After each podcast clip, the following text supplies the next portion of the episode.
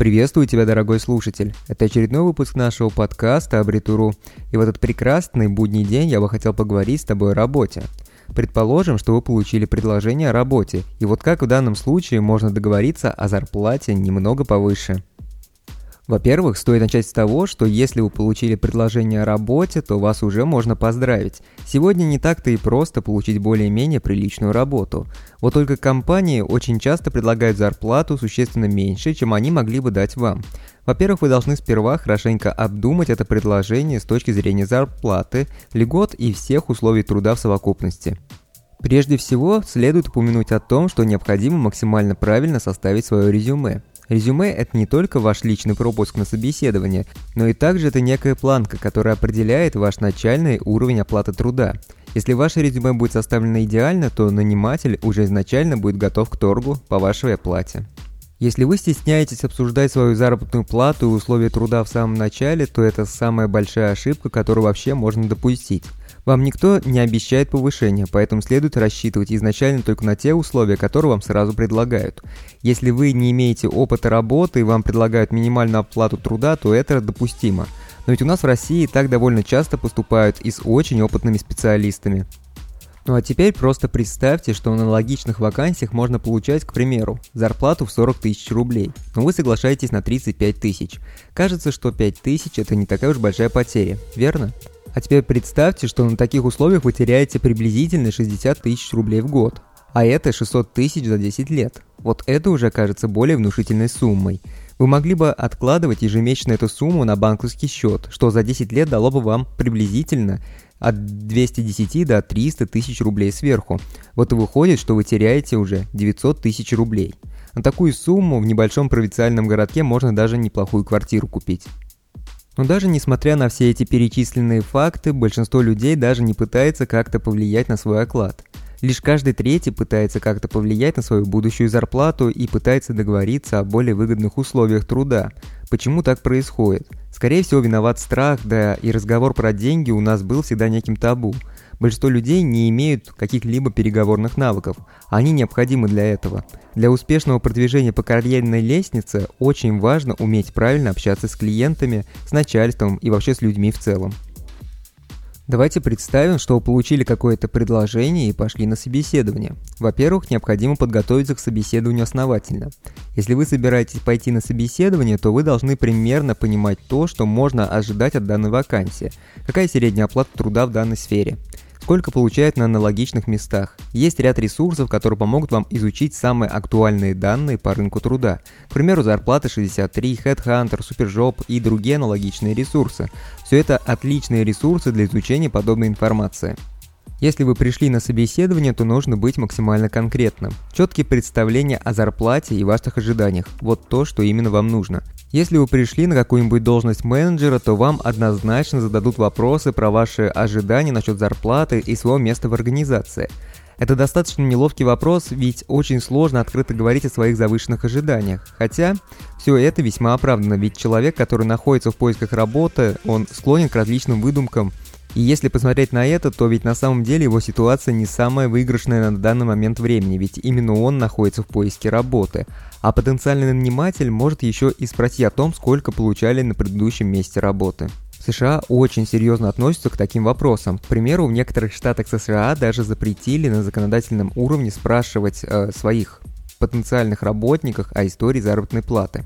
Этот закон обуславливают тем, что это приводит к сокращению социального и гендерного разрыва, но это действительно помогает простым людям с поиском работы. На самом деле это отличный закон, вот только представьте, что когда-то вынужденно вы согласились на неоправданно низкую оплату труда. Пришло время устраиваться на новую работу, а каждый из работодателей спрашивает о том, сколько вы получали на прошлой работе.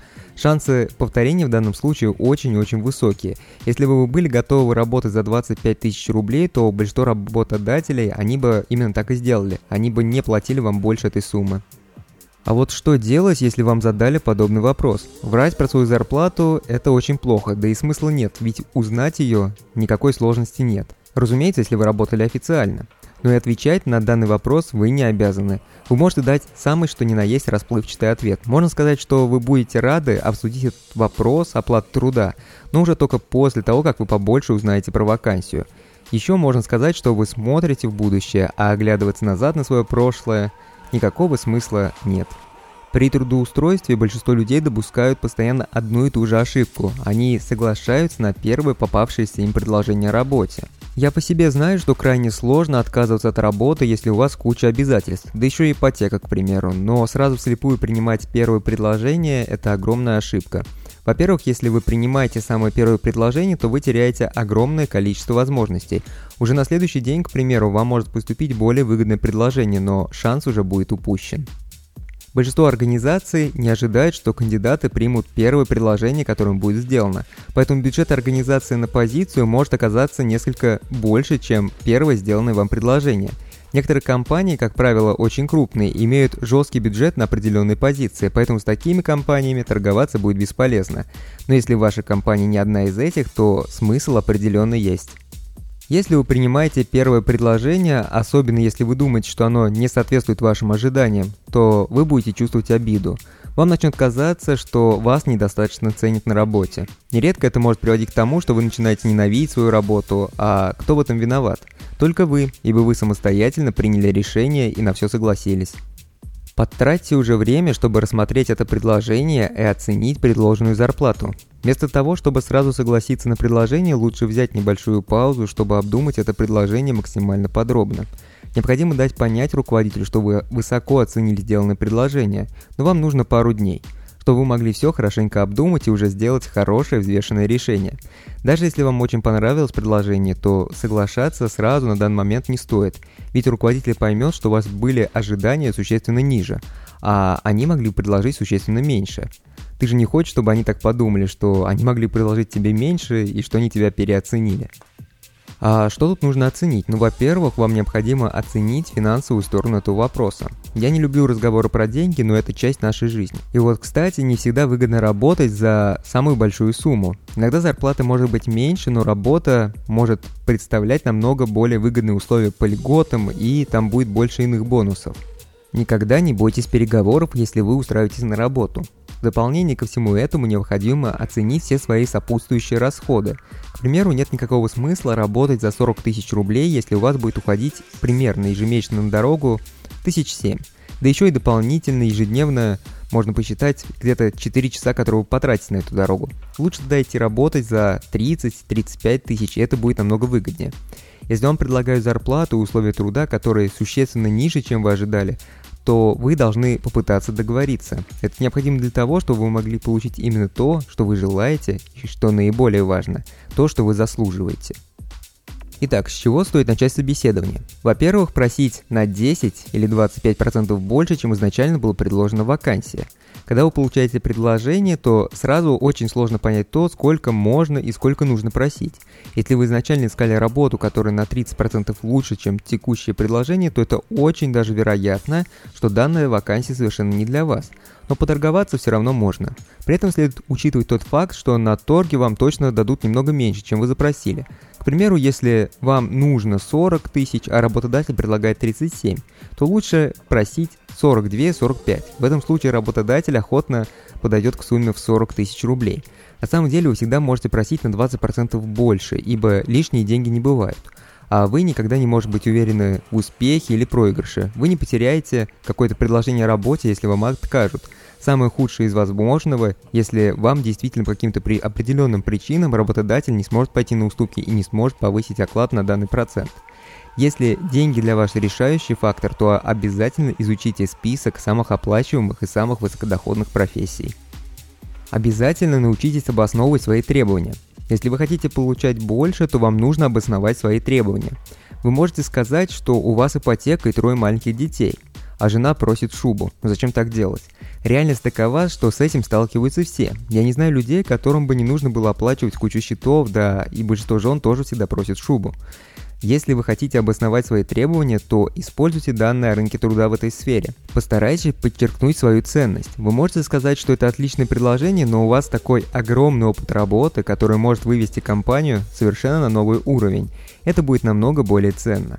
Это я к тому, что любой работодатель не заботится о вашей семье. Даже если вашим детям на данный момент нечего есть, то это не проблема какого-то руководителя организации. Любого руководителя интересует только то, что вы можете дать компании и какую выгоду он из этого сможет извлечь. Что делать, если потенциальный работодатель не принимает предложение и не хочет повышать начальную зарплату? Ну тут многое зависит от ваших знаний, навыков и умений. Если вы действительно ценный специалист, то вы можете уйти. У вас всегда есть в такой ситуации два варианта действий. Первый – это принять предложение на условиях работодателя, а второй – это уйти и забыть про эту вакансию. Стоит заметить, что при вашем уходе многие работодатели все-таки смогут найти деньги в своем бюджете для вас, чтобы удовлетворить ваши желания. Но не рассчитывайте на то, что все поведутся на это. Если вы уходите, то вы должны полностью готовы к тому, что вы уходите – Разумеется, что решение отказаться от работы не всегда возможно, ведь тут многое сводится к ряду факторов. Во-первых, насколько сильно вы нуждаетесь в этой работе. Какие у вас есть еще предложения по работе? Насколько близко это предложение к тому, что вы изначально хотели получить? Как долго вы планировали работать в данной компании? Может ли культура этой компании и условия работы компенсировать меньшую заработную плату? И какие есть перспективы повышения данной вакансии? И вот мы очень плавно подошли к итогу. В конечном счете переговоры они все равно должны быть. А только после переговоров вы уже должны принимать решение о работе. Это все только ради того, чтобы вы получили именно то, что максимально подходит вам. Если вы что-то очень сильно хотите, то не бойтесь спросить это. Обязательно не забывайте подписываться на нас, ставить лайки, делать репосты и слушайте уже почаще наши подкасты.